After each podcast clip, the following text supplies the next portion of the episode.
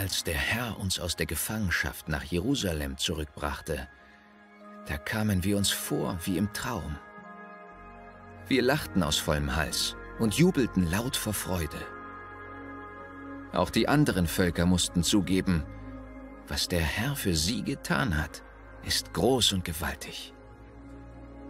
Ja, der Herr hat große Taten für uns vollbracht. Wir waren außer uns vor Freude.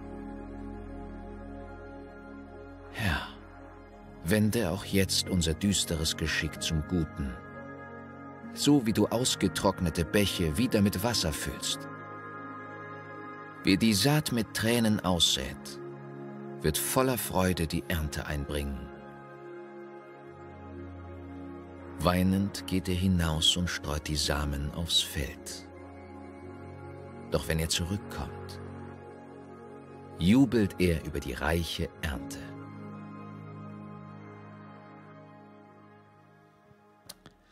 Schönen guten Morgen.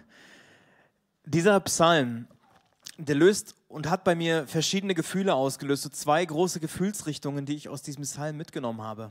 Zum einen Begeisterung, Gänsehautgefühl, wo du denkst, wow, aber auch Mitgefühl, Mitleid.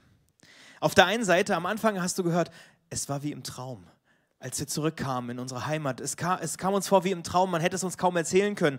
Wenn du Geschichten hörst und erlebst, dass Dinge, die eigentlich nicht möglich sind, aber es passiert trotzdem und du stehst da und denkst, wow, staunen. Wenn was vor einigen Wochen mit ein paar Freunden aus Berlin, nicht aus Berlin, mit Freunden aus den USA waren wir in Berlin und ich habe ihnen ein bisschen erzählt über die Wendezeit und ich war damals selber noch ein ganz kleiner Steppke, aber dieser Mauerfall, der löst bei mir manchmal dieses Gefühl von Gänsehaut aus, wenn du darüber erzählst, über diese Zeit, wie es war, als plötzlich die Stadt sich wieder vereint hat. Äh, oder davor natürlich diese ganze schreckliche Zeit, oder nicht super schrecklich, aber wenn du als Andersdenkender einfach Dinge nicht tun konntest, wenn du Samstagabend noch äh, auf Party bist in Berlin und kommst nicht nach Hause, weil plötzlich eine Mauer hochgezogen wird, wenn du nicht zu deiner Arbeit kommst oder vielleicht noch schlimmer nicht nach Hause kannst, zu deiner Familie zurück kannst, weil plötzlich eine Mauer aufgebaut wird in einer Stadt und du über 40 Jahre hinweg oder 30 Jahre hinweg, ähm, 30 Jahre hinweg diese, diese Zeit erlebst, dass du als Andersdenkender mit Problemen zu tun hast. Und dann passiert dieses Wunder in dieser Stadt und Menschen, die sich nicht kennen, liegen sich in den Armen und du erlebst plötzlich, dass Dinge, die nicht für möglich gehalten wurden, plötzlich passieren. Du stehst plötzlich da und denkst, wow, es ist wie im Traum. So war das in dieser Stadt. Für andere, die hier ähm, vielleicht über Jahre versuchen, Kinder zu bekommen und du merkst, es ist, es ist tatsächlich schwierig, es ist schwer, es, ist, es fühlt sich nicht gut an, wenn du immer wieder siehst, der Test bleibt aus oder es ist, es ist halt negativ, ich, ich, wir kriegen keine Kinder und du siehst in der ganzen Kirche, die kriegen alle dicke Bäuche und es ist so schwer und du gibst diesen Traum scheinbar auf und weißt einfach nicht weiter, Gott, hast du uns vergessen, wie soll das werden? Und vielleicht siehst du dann doch irgendwann den Schwangerschaftsstrich oder zwei, ich weiß es nicht ganz genau. Ja, zwei. ähm, aber vielleicht andere weiß ich auch, die, sie gehen den Weg über Adoption und, und dieses Gefühl, wenn dann der Anruf kommt nach Jahren, dass du es versuchst mit medizinischen Hilfen, es hat nicht geklappt und nach Jahren kriegst du den Anruf, wir haben da ein Kind für sie. Das ist so ein Wow-Moment, nicht nur für die Familie, auch für die Freunde, für die Kleingruppen, die da drumherum sind und mitbeten und mitträumen und du kommst dir vor wie im Traum. Das ist, was der Psalm auf der einen Seite bei mir auslöst. Auf der anderen Seite ist auch dieses Gefühl, wenn du weiterliest, dass da kommen ganz andere Gedanken auch vor. Auch andere Bilder kommen plötzlich hervor von, von Durst, von dürstigen, ausgehungerten Bächen. Es wird plötzlich dunkel, es wird plötzlich traurig. Herr, wende unser Geschick noch einmal. Es ist irgendwie düster um uns herum. Wir haben Tränen, wir weinen. Wende unser düsteres Geschick zum Guten. Wir sind wie ausgetrocknete Becher. Also wir haben kaum noch Tränen zu weinen. Und wenn ich wieder Kraft habe, dann, dann, dann weine ich weiter, wenn ich arbeite, wenn ich meine Saat aussehe. Es ist wie ein, wie ein, ja, wie ein Schmerz, mit dem du unterwegs bist. Und das zeigt mir diese Wow-Momente, in denen wir oft drinne stecken, wo wir, die wir feiern, das ist doch gut. Aber es paart sich manchmal ganz schnell mit den tiefen Momenten des Lebens, wo der Tod an die Tür klopft, wo du merkst, als Gläubiger hast du auch nicht nur die Wundermomente. Du hast nicht nur immer dieses, immer nur bergauf, immer höher, schneller, weiter. Manchmal ist es schwer. Manchmal ist es nicht einfach, manchmal sogar schwer. Ja? Kurz zum Hintergrund von diesem Psalm oder von der Geschichte, was das Volk Israel, was die, was die Schreiber des Psalms, was sie dort verarbeiten. Das Volk Israel, es wurde irgendwann überfallen, es ist es war so, dass die Elite des Landes verschleppt wurde, also die Denker, die, die Leute, die strategisch arbeiten konnten, die angepackt haben, die vorangegangen sind, die Jugend, die Leute, die studiert sind, die, die wissen, wie man ein Land aufbaut. All die wurden genommen und in ein anderes Land gebracht, nach Babylon verschleppt. Und es beginnt für dieses Volk die Zeit im Exil, die Diaspora, das, das vielleicht schon mal gehört, die babylonische Gefangenschaft, sie geht dort los. Und üblicherweise in der Geschichte ist es so, dass wenn ein Volk in so eine Situation gerät, es verliert über kurz oder lang ihre Identität und den Glauben. Weil der Glaube bleibt auf der Strecke, die Werte verändern sich, die Besatzer geben plötzlich vor, wo es lang geht. Das unterworfene Volk, es mischt sich mehr und mehr mit den Besatzern und natürlich verändert das die Kultur und das Volk, die Tradition wird über kurz oder lang ausradiert. Die Identität und der Glaube geht meistens in solchen Exilmomenten verloren, wenn du da bist, wo du eigentlich nicht hingehörst. Und es gibt diesen frommen Spruch, den haben manche vielleicht schon mal gehört als Christen sind wir nicht von dieser Welt, aber wir leben in dieser Welt. Ja, wir leben irgendwie, unsere eigentliche Heimat ist gar nicht hier, sondern sie ist in der Ewigkeit. Und wir haben natürlich, wir haben den Geist Gottes unter uns, er ist sogar in uns, ja, aber wir leben irgendwie im Exil. Wir sind hier, wir sind getrennt von dem, wo wir eigentlich hingehören. Wir leben in einer anderen Gesellschaft, in einer anderen Umgebung, wo auch der Glaube nicht unbedingt auf Zustimmung stößt, ja, wo die Ethik der Gesellschaft manchmal eine andere ist. Und in diesem Exil, das hat das Potenzial, dass deine Identität, dass dein Glaube auf der Strecke bleibt. Dass der früher oder später irgendwo hinter dir bleibt. Beim Volk Israel war das damals anders. Ich kenne kein anderes Volk aus der Geschichte, die in so einer Phase von der Unterwerfung, von der Unterdrückung, dass sie ihren Glauben und ihre Identität nicht nur behalten konnten, sondern dass sie ihn sogar ausgebaut haben. Der jüdische Glaube, der hat sich in dieser Zeit weiterentwickelt. Das Gottesbild wurde greifbarer. Spiritualität hat sich nicht nur gehalten, sondern sie ist fester geworden. Bei den Juden hat die Hoffnung auf eine Veränderung, auf eine Befreiung, sie haben die nicht verloren, sondern gewusst, irgendwann werden wir in unsere Heimat zurückkehren. Das ist das beschriebene Wunder in diesen ersten Versen des Psalms. Als wir zurück nach Jerusalem zogen, als dieser Anruf kam, wir haben das Kind, wir waren wie die Träumenden. Das ist das Wunder, was sie erlebt haben. Und für mich ist es ein Wunder, wenn Menschen im Leid an Gott festhalten. Es ist ein Wunder, wenn du in einer Phase von Leid, wenn du merkst, ich gehe noch durch dieses tiefe Tal, wenn ich in dieser Phase des Leids den Glauben nicht verliere. Wenn du heute hier sitzt und dich in einer Situation befindest, wo du merkst, ich bin nicht da, wo ich hingehöre, mein Glaube wird angefeindet oder herausgefordert, ich befinde mich im Leid, ich merke, meine Werte sind angegriffen, ich fühle mich wie im Exil, als ob ich irgendwie kaum noch da bin, wenn du dann hier sitzt, ist es für mich ein Wunder, dass du Gott noch eine Chance gibst, dass du seine Hand irgendwie immer noch, dass der Draht noch nicht ganz abgerissen ist. Es ist ein Wunder, wenn du nicht aufgegeben hast, trotz des Leids. Und Leid gehört zum Leben dazu. Solange wir nicht in unserer Heimat sind, solange haben wir Schmerz. Solange gibt es Trennung und Tod. Das ist eine Konsequenz von dieser Trennung, also Sünde, das Wort Sünde heißt ja Trennung. Wir sind getrennt von unserer wirklichen Heimat. Das Wort Sünde ist Trennung von Gott. Wir sind in dieser Welt getrennt von Gott. Und ja, wir haben ihn irgendwie, das ist als Christen das Spannende. Wir stehen ja irgendwie dazwischen. Wir haben diese doppelte Wahrheit. Wir haben auf der einen Seite die Realität, unsere wahre Heimat ist im Himmel und irgendwie haben wir eine Verbindung durch Gott. Und trotzdem sind wir in einer Umgebung, in einer Welt, wo wir Gott nicht sehen, also nicht sichtbar sehen, sondern auf andere Weise. Wir haben unser ewiges Zuhause oder unser Zuhause, unsere Heimat ist in der Ewigkeit. Und wir befinden uns auf diesem Weg dorthin, aus dieser Welt, aber wir müssen in dieser Welt damit klarkommen. Vielleicht kennst du die Sehnsucht nach Heimat, nach der ewigen Heimat. Ich glaube, gerade in schweren Zeiten, also so geht es mir zumindest, wenn man im Tief ist, dass man dann betet, oh Herr, hol mich raus. Jesus, komm bald zurück. Setz dem doch bitte ein Ende. Das, das ist ja, was wir oft erleben. Ne? Ähm, Gott, hol mich raus, wann kommst du? Dieser Ruf aus der Heimat oder der Wunsch, dahin zu gehen, endlich da zu sein, wo alles gut ist. Wohin gehen Menschen, ob Christ oder nicht, wohin gehen Menschen, wenn sie schwierige Zeiten erleben, wenn ein Schicksalsschlag kommt? Viele gehen zur Familie. Viele gehen zu Freunden, das, was sie zu Hause nennen, weil da eine Sicherheit hervorkommt, weil die Heimat ruft, weil aus der Heimat Heilung entspringt. Das haben wir erlebt als kleine Kinder, wenn Mama irgendwie die Wunde versorgt, wenn der Papa dich in den Arm nimmt. Manche haben es zumindest erlebt, dass Heimat Sicherheit bedeutet. Und wenn du heute leidest, wenn du als Christ einfach im Tief bist, durchs tiefe Tal gehst, dann spürst du vielleicht diesen Ruf nach der ewigen Heimat. Ich weiß nicht, wie du Heimat beschreiben würdest. Wir haben ein Video, wo Heimat beschrieben ist, wo Menschen sich Gedanken gemacht haben, um diesen Klang der Ewigkeit, der ewigen Heimat uns vor Augen zu malen. Heimat. Dieses Wort mit allen Sinnen genießen, wenn die Erinnerungen durch den Körper fließen.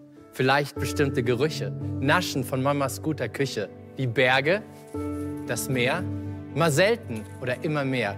Große Hütte oder kleines Haus, trockenes Brot oder Saus und Braus. Viele Freunde, Familie und Eierkuchen. Oder Stress, Streit und die Existenz verfluchen. Well, für jeden bedeutet Heimat etwas anderes. Vielleicht was Schlimmes oder was Wunderbares. Zum Beispiel, ich musste mir zuerst überlegen, auf welche Language will ich mich hier festlegen. Auch wenn ich spontan erscheine, wenn ich hier vor euch reime, meine Muttersprache or the other one, die Sprache, die ich mit meinen Kindern spreche. Wenn du mich fragst, wo kommst du her, dann tue ich mich meistens erstmal schwer. Welche Antwort macht gerade am meisten Sinn? Und wo wollen wir mit der Konversation noch hin? Beim Land bin ich mir schon sicher, aber bei der Stadt ist der Status. It's complicated. 15 Mal hat sich meine Adresse schon geändert und mein Gefühl von Heimat hat sich dabei klar verändert. Und ein Teil von dir bleibt jedes Mal zurück. So ist es nicht nur cool und nicht nur Glück. Und wie ist das bei euch, meinen Kindern? okay. Australien, Japan, äh, England, Schweiz. Wo ist eure Heimat? Okay. So wird aus Fusion Confusion. Aber wo ist Heimat, wenn du nicht weißt, wo Heimat ist? Vielleicht ist die Frage falsch. Okay, nochmal. Denk nicht an Länder oder Städte oder Häuser. Wo ist Heimat dann? In eurem Bett schlafen. Bei dem in London oder dem oben? Egal. Familie, Geborgenheit, Wärme. Das kann man mitnehmen, auch in die Ferne. Wie ist das bei dir? Ich habe bolivianische Wurzeln.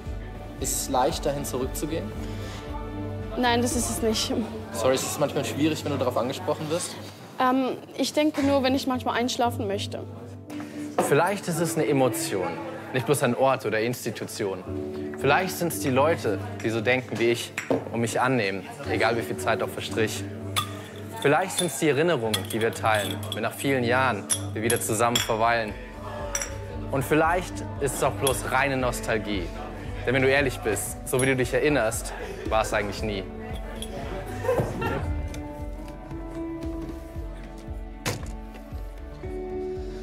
Vielleicht hat es C.S. Lewis am besten gesagt. Wenn wir in uns selbst ein Bedürfnis entdecken, das durch nichts in dieser Welt gestillt werden kann, dann können wir daraus schließen, dass wir eigentlich für eine andere Welt erschaffen sind. Vielleicht ist Heimat doch noch was ganz anderes.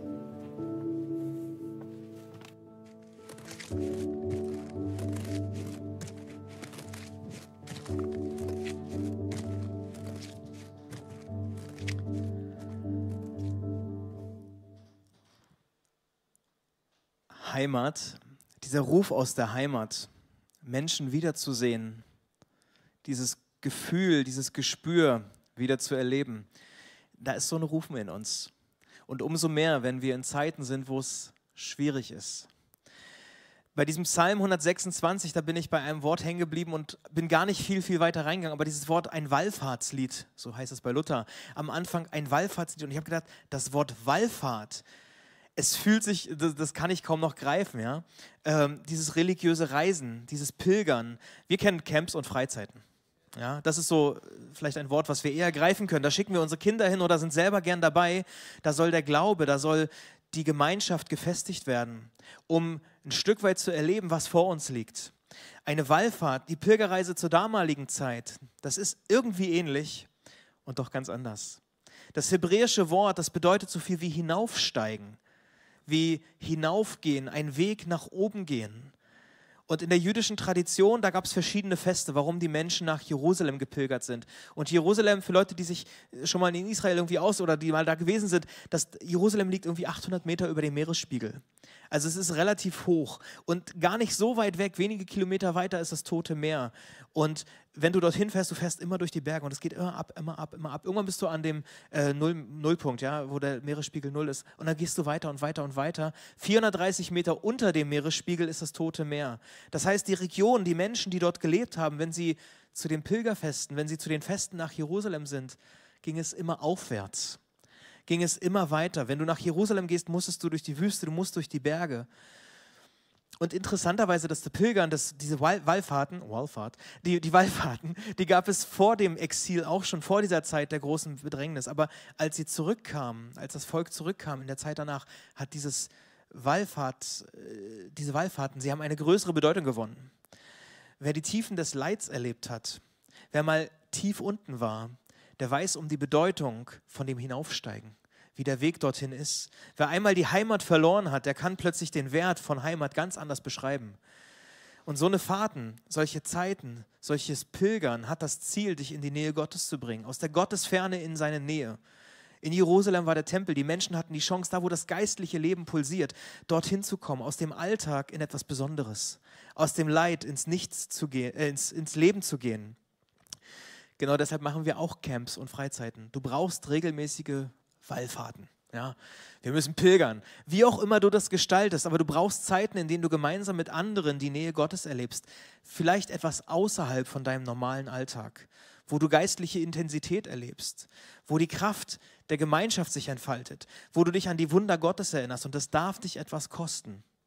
Und Camps kosten manchmal Aufwand die Kinder zu versorgen, vielleicht Leute abzustellen, die sich darum kümmern oder auch der Teilnehmerbeitrag, was auch immer. Damals, die Leute hatten keinen bezahlten Urlaub. Die mussten ihre Arbeit liegen lassen, die mussten vorsorgen, um diese Zeit zu überbrücken. Also deine Beziehung zu Gott, sie darf dich etwas kosten. Der zweite Gedanke, der mir beim Lesen von diesem Psalm kam, ist, dein Heute ist nur ein kleiner Teil des Ganzen. Die Erlebnisse meiner Jugend, ja, die sind nur ein Teil von meinem Ganzen das Leben ist mehr als das Gestern, da, in dem kann ich mich bewegen, ich kann mich im Heute bewegen, aber es ist auch nicht alles. Auch das Morgen, es ist nicht alles. Ja, das Leben ist mehr als nur die Tage, die Wochen und die Jahre. Oder auch ich selbst, ja, ich bin ja auch nicht alle. Wenn ich von meiner Generation spreche, dann sind mehr als ich, ja.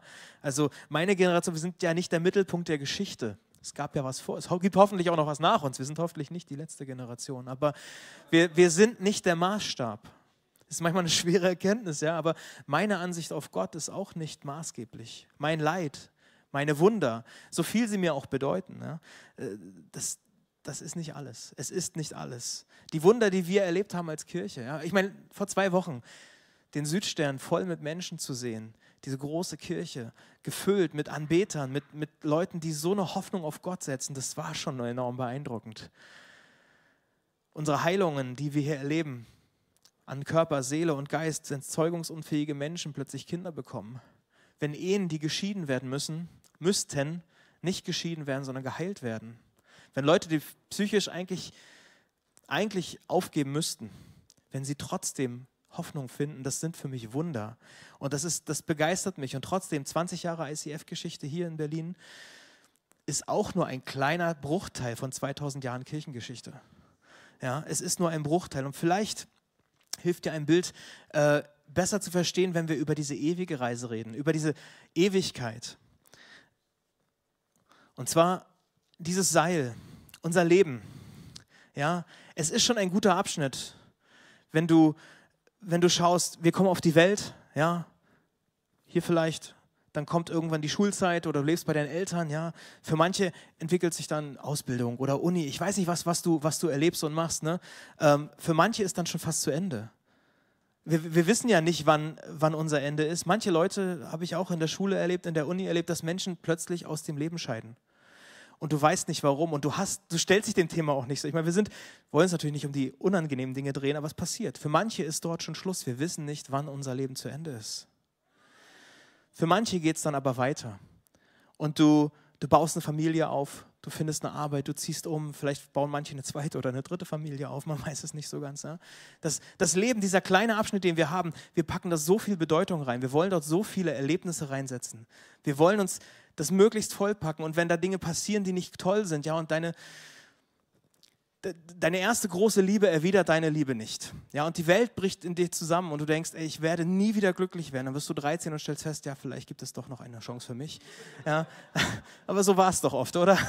Also die, dieser kleine Zeitabschnitt von meinen 12, 13 Jahren ist das Maximum, ja, mit unseren 60, 70, 80 Jahren, vielleicht auch nur 40 Jahren. Wir denken, das ist alles, was wir brauchen. Und es ist auch so, die, die die aktuellste Krise, durch die man geht, das aktuelle Leid ist immer das schlimmste Leid. Weil das fordert deine Aufmerksamkeit, das fordert deine Kraft, das fordert deine Emotionen, es fordert vielleicht sogar dein Geld. Die aktuellste Krise ist immer die unangenehmste. Und dennoch, wir befinden uns auf dem Weg in die Ewigkeit. Und die Ewigkeit zieht sich ein bisschen länger hin. Also wenn das der Anfang ist, dann pilgern wir nicht nach Jerusalem und denken, ja, da ist das Ende, sondern wir gehen ins himmlische Jerusalem. Und es nimmt irgendwie kein Ende. Die Ewigkeit ist nun mal ewig. Das kann man sich kaum vorstellen, oder? Der Ort unserer Bestimmung, wo wir innerlich wissen, irgendwas habe ich da schon erlebt, irgendwie pulsiert da schon etwas mir. Und wir denken, ich habe was erkannt und dann stellst du fest,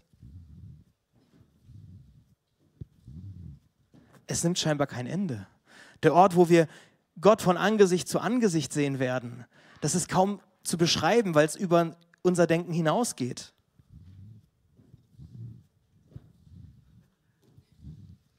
Ich könnte noch einiges weitermachen. Es ist auch noch einiges da. Aber äh, die, dieser Himmel, er ist kaum vorstellbar, diese Ewigkeit, wir können das mit unseren Sinnen kaum begreifen, weil wir in unserem begrenzten Denken, diese 12, 20, 40, 50, 60, 70, 120 Jahre sind alles, was wir können. Es gibt viel mehr. Und es gab einen Mann, er heißt Johannes, er hat eine Offenbarung bekommen, einen Blick in die Ewigkeit. Und Gott hat seinen Blick ein Stück weit geweitet, dass er beschreiben konnte, was hinter diesem Vorhang, hinter dieser Ewigkeit passiert. Und ich möchte mal vorlesen, von diesem Ort, von dieser Heimat, auf die wir zupilgern. Hier wird Gott mitten unter den Menschen sein. Er wird bei ihnen wohnen. Sie werden sein Volk sein. Ja, von nun an wird Gott selbst in ihrer Mitte leben. Er wird unter euch sitzen. Er wird bei euch sein. Er wird alle Tränen abwischen. Es wird kein Tod mehr geben, kein Leid, keine Klage und keine Schmerzen. Das, was einmal war, ganz am Anfang, ich sehe den kaum noch. Er liegt irgendwo da. Das ist für immer vorbei da ist keine Trennung mehr, da ist keine Sünde mehr, keine Krankheit, kein Tod. Das heißt weiter, der auf dem Thron saß, sagte, sieh doch, ich mache alles neu. Und mich fordert er auf, schreib auf, was ich dir sage. Es ist zuverlässig und wahr. Weiter sagte er, alles ist in Erfüllung gegangen. Ich bin der Anfang und ich bin das Ziel, das A und O. Allen Durstigen werde ich Wasser aus der Quelle des Lebens schenken. Also er sagt, schreib das auf. Die Leute müssen das wissen, erzähl das den Nachbarn, erzähl das den Kindern, weil die Leute sind durstig. Die sind durstig nach echtem Leben. Wer durchhält, und das, das ist irgendwie ein Durchhalten, ja, dieses Leben im Exil, es ist tatsächlich leidvoll. Es kann dir deine Identität und den Glauben rauben. Und das heißt dann weiter, wer durchhält und den Sieg erringt, der wird das alles besitzen. Ich werde sein Gott sein, er wird mein Kind sein. Furchtbar wird es denen ergehen, die mich feige verleugnen und mir den Rücken gekehrt haben. Die ein Leben führen, das ich verabscheue, den Mördern und denen, die sexuell unmoralisch leben, allen, die Zauberei treiben und Götzen anbeten, den Lügnern und Betrügern. Sie alle werden in den See aus brennenden Schwefel geworfen. Das ist der zweite, der ewige Tod. Krasse Stelle, wie nah das beieinander liegt. Und hier geht es meiner Meinung nach nicht so sehr um ein Bashing von gewissen Lebensweisen, von Taten, sondern es geht darum, was in dieser Welt dafür sorgen kann, dass du das Leben verpasst. Wie dramatisch ist es, wie furchtbar ist es, wenn Menschen das ewige Leben nicht bekommen. Du wirst nicht ewig leben. Das heißt, du wirst in diesem Feuersee, in diesem Schwefelsee ausgelöscht werden. Das Seil ist abgeschnitten. Das von deinem Leben, es ist abgeschnitten. Wie schlimm ist es für Menschen, wenn sie unter diesem Exil so leiden und Gottes Hand verlieren, wenn die Sicherheit, wenn du sie woanders suchst, Vielleicht kann man es menschlich manchmal sogar nachvollziehen, wenn alles nicht funktioniert, dass du es woanders suchst. Johannes beschreibt diese Tragik dahinter. Dinge, die in unserem Leben sein können. Die Versuchung, die da ist, dass du Gott, die wir alle irgendwie erleben. Ja, manchmal gucken wir Gott nicht mit dem, mit dem Hintern nicht an und denken, wir verleugnen ihn. Wir, wir halten ihn aus unserem Leben raus, aus unseren Fragen raus. Und wenn Gott meine Rückenschmerzen nicht heilt, naja, dann, dann lasse ich sie halt besprechen. Vielleicht hilft das ja. Vielleicht hilft es ja, einen anderen Gott anzurufen, auch wenn ich das nicht Gott nenne. Oder wenn ich keine Partnerin finde, na, dann springe ich halt von Bett zu Bett. Ich habe ja Bedürfnisse. Ja, das sind irgendwie Dinge, mit denen wir in dieser Welt konfrontiert sind. Besser eine als keine. Menschlich gesehen vielleicht sogar nachvollziehbare Reaktion, aber es sorgt dafür, dass du dein Vertrauen auf andere Dinge als auf Gott setzt und dass du den Draht nach oben absägst, dass du das Seil zerschneidest. Die wenigen Jahre, die wir haben, dieser kurze Abschnitt, der hat einen Einfluss auf die Ewigkeit. Dieser kleine Abschnitt des Seils, der ist relevant. Die Ewigkeit ist mit dem Heute verbunden. Unser Abschnitt ist im Verhältnis zur Ewigkeit wirklich klein und trotzdem ist er nicht bedeutungslos. Dein Leben ist vielleicht klein und es soll es nicht klein reden, dein Leid soll nicht klein geredet sein, aber es ist nicht bedeutungslos. Dein Leben ist Gott so wertvoll, dass er sagt, aus dieser Ewigkeit heraus, ich gebe Impulse, ich, ich schicke meinen Geist, ich schicke Impulse, ich, ich will diese Sehnsucht in dir wachhalten, dass du weißt, es kommt noch mehr. Dieser Ruf aus der Ewigkeit, der ist in dein Herz gelegt, dass er aus der eigentlichen Heimat Signale schickt und in deinen Alltag eingreift. Er interessiert sich für das, was passiert, für das, was du denkst, was du fühlst. Und sogar dein Leid hat Bedeutung, weil Leid äh, macht was mit deinem Herzen. Es bringt dich entweder näher zu Gott, es hat aber auch das Potenzial, deine Beziehung zu Gott zu stören. Dieser Satz, bitter or better, der passt auch da. Krisen sind so Weggabelungen, wo du merkst, ich, ich kann jetzt Erfahrungen machen, die haben das Potenzial, mich völlig umzuwerfen oder meinen Weg fester und äh, sicherer zu machen. Ich kenne Menschen, die sind leider unter diesem Leid zerbrochen. Schmerzvolle Momente, die du nicht ausgehalten hast, die vom Leben gezeichnet sind, so grumpy old men, die einfach nur grümmelig und, und furchtbar durch das Leben gehen. Und manche Menschen, die sich sprichwörtlich das Leben genommen haben. Nicht mit 60, 70, 80, sondern deutlich zu früh. Manchmal ist das Leben, ist das Leid furchtbar. Und da schlägt der Tod und der Feind direkt zu. Und ich wünsche es keinem, wenn wir durchs Leid gehen, dass wir so durchs Leid gehen und enden. Manche gehen relativ häufig durchs Leid, gehen nicht alleine dadurch. Lasst uns auch als Kirche den Blick dafür weiten, dass, dass wir füreinander da sind, diesen Weg nicht allein zu gehen. Und ich will dir, ich will uns noch drei kurze Punkte geben, die dir in so einer Situation helfen können, den Draht zu Gott nicht zu verlieren, selbst wenn das Leben dir alles abverlangt. Mindestens drei Kraftquellen. Ja? Zum einen Kraft aus der Bibel, die Psalmen, die, Klagelieder oder, oder Prophetengeschichten aus der, von Jesus, die können dir helfen, die können dir zeigen, dass das Leid dich vielleicht herausfordert, vielleicht dein Gottesbild herausfordert, aber wirf nicht alles über Bord in dieser Zeit, sondern halte dich an Dingen fest, die dir Kraft geben, die dich gesund machen. Kraft aus der Kirche, ja, diese geistliche Familie, die du hast, dass wir gemeinsam am Pilgern sind, die kann dir helfen. Einer trage des anderen Last, so heißt es. Und ich habe gehört äh, von vor ein paar Wochen, dass, dass es Männer und Frauen gab, die in einer Situation, wo jemand gestorben ist, wo eine trauernde Familie plötzlich da ist, dass die Kirche plötzlich hilft und sich trägt. Das, das ist enorm wichtig und wertvoll. Ja? Das muss nicht, du musst da irgendwie durch, wenn du sowas erlebst. Aber du musst da nicht zwangsläufig alleine durch. Ja? Kraft aus der Kirche. Und Kraft aus der Ewigkeit, dieser Pulsschlag der Ewigkeit. Das, die Ewigkeit ist in unser Herz gelegt. Und viele haben diesen Impuls der Ewigkeit gespürt, dass das Beste noch kommt. Und Paulus schreibt einmal so, ich, ich weiß, das Leiden, was wir heute erleben, ist eigentlich nicht viel im Vergleich zu dem, was noch kommt zu der Herrlichkeit, die vor uns liegt. Das soll das Leid nicht kleinreden und trotzdem ist es vielleicht ein Trost. Die Zeit, die wir hier erleben, ist eben nur ein kleiner Teil des großen Ganzen.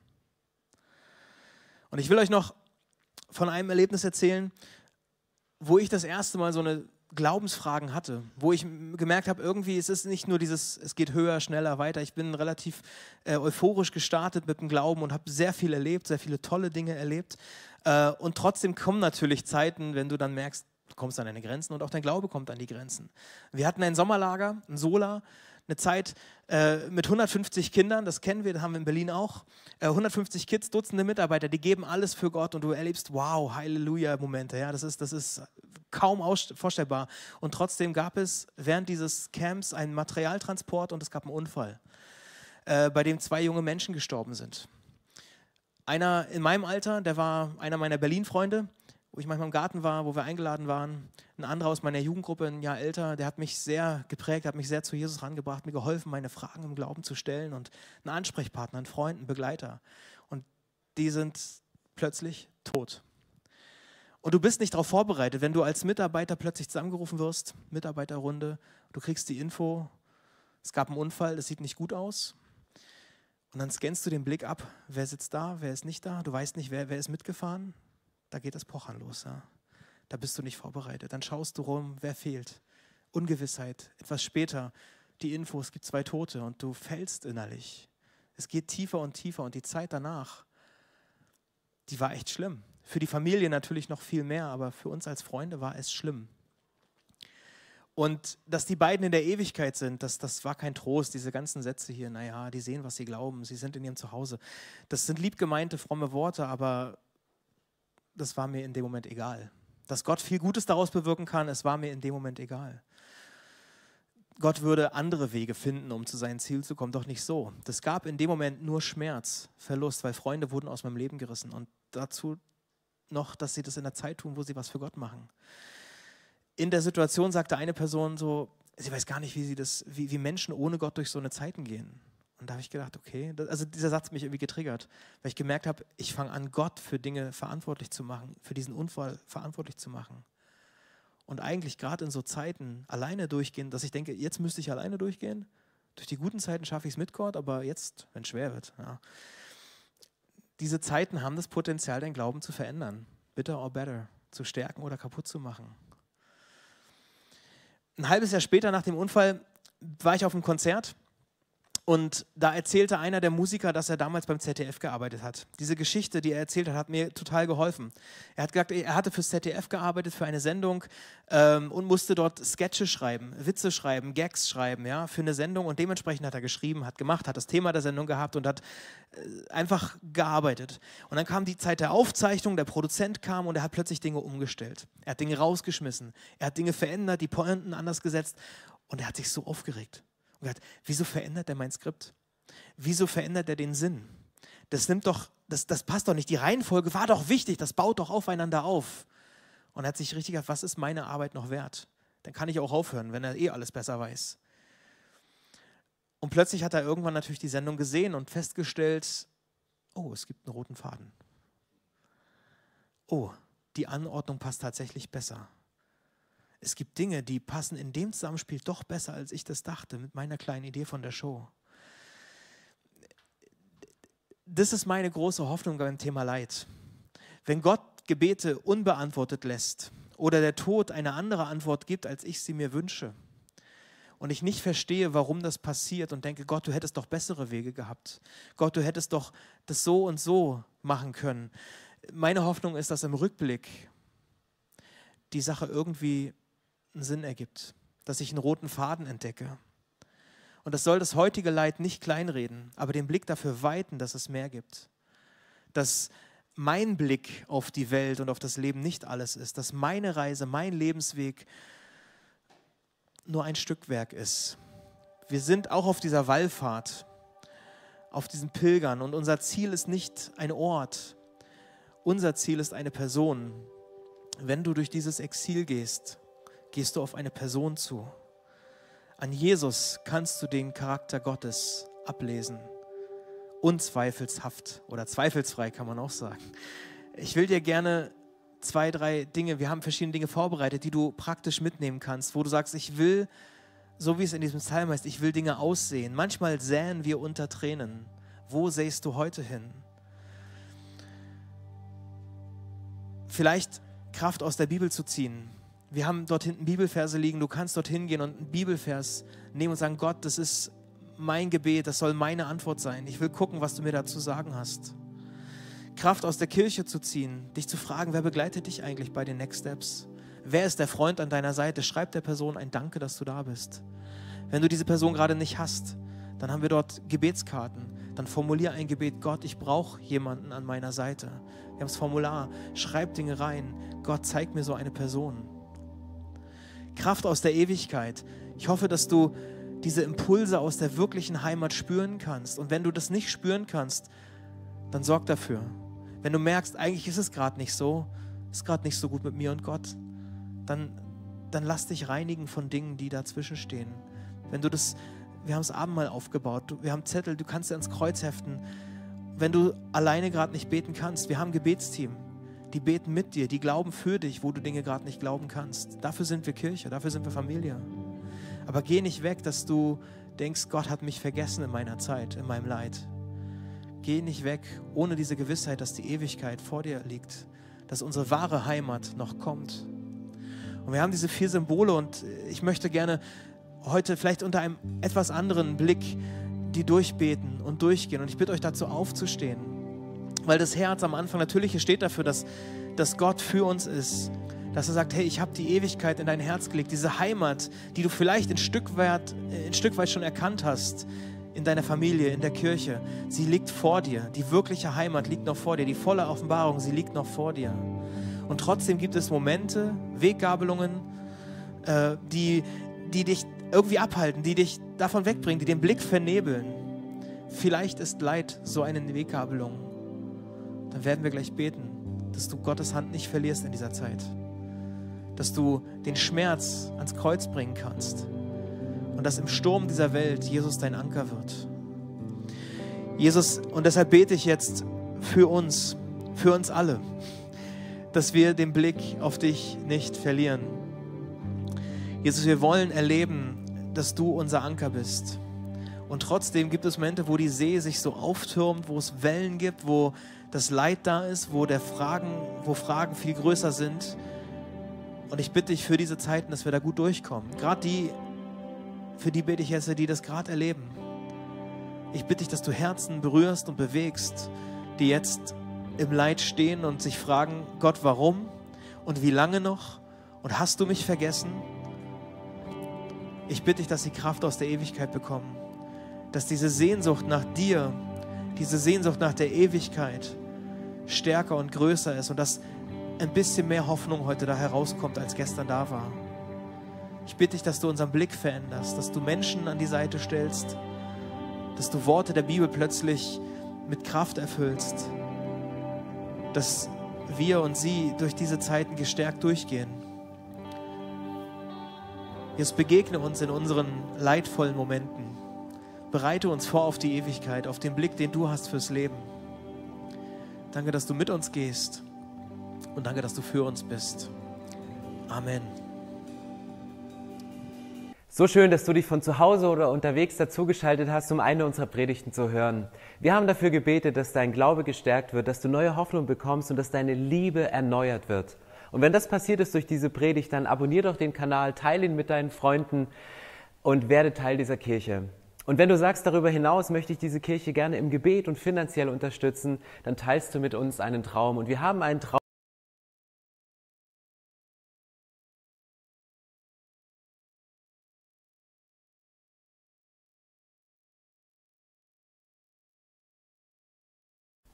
So schön, dass du dich von zu Hause oder unterwegs dazugeschaltet hast, um eine unserer Predigten zu hören. Wir haben dafür gebetet, dass dein Glaube gestärkt wird, dass du neue Hoffnung bekommst und dass deine Liebe erneuert wird. Und wenn das passiert ist durch diese Predigt, dann abonnier doch den Kanal, teile ihn mit deinen Freunden und werde Teil dieser Kirche. Und wenn du sagst, darüber hinaus möchte ich diese Kirche gerne im Gebet und finanziell unterstützen, dann teilst du mit uns einen Traum. Und wir haben einen Traum, dass diese Botschaft von Gottes Liebe und von dem Glauben an ihn nicht nur hier in Berlin bleibt, sondern über die Grenzen der Stadt, über die Grenzen des Landes weit hinausgeht. Dann machst du das mit deinen Gebeten, mit deiner Spende möglich. Vielen, vielen Dank, dass du Teil dieser Kirche bist und lass uns gemeinsam kooperieren, um das Reich Gottes hier in Deutschland zu bauen.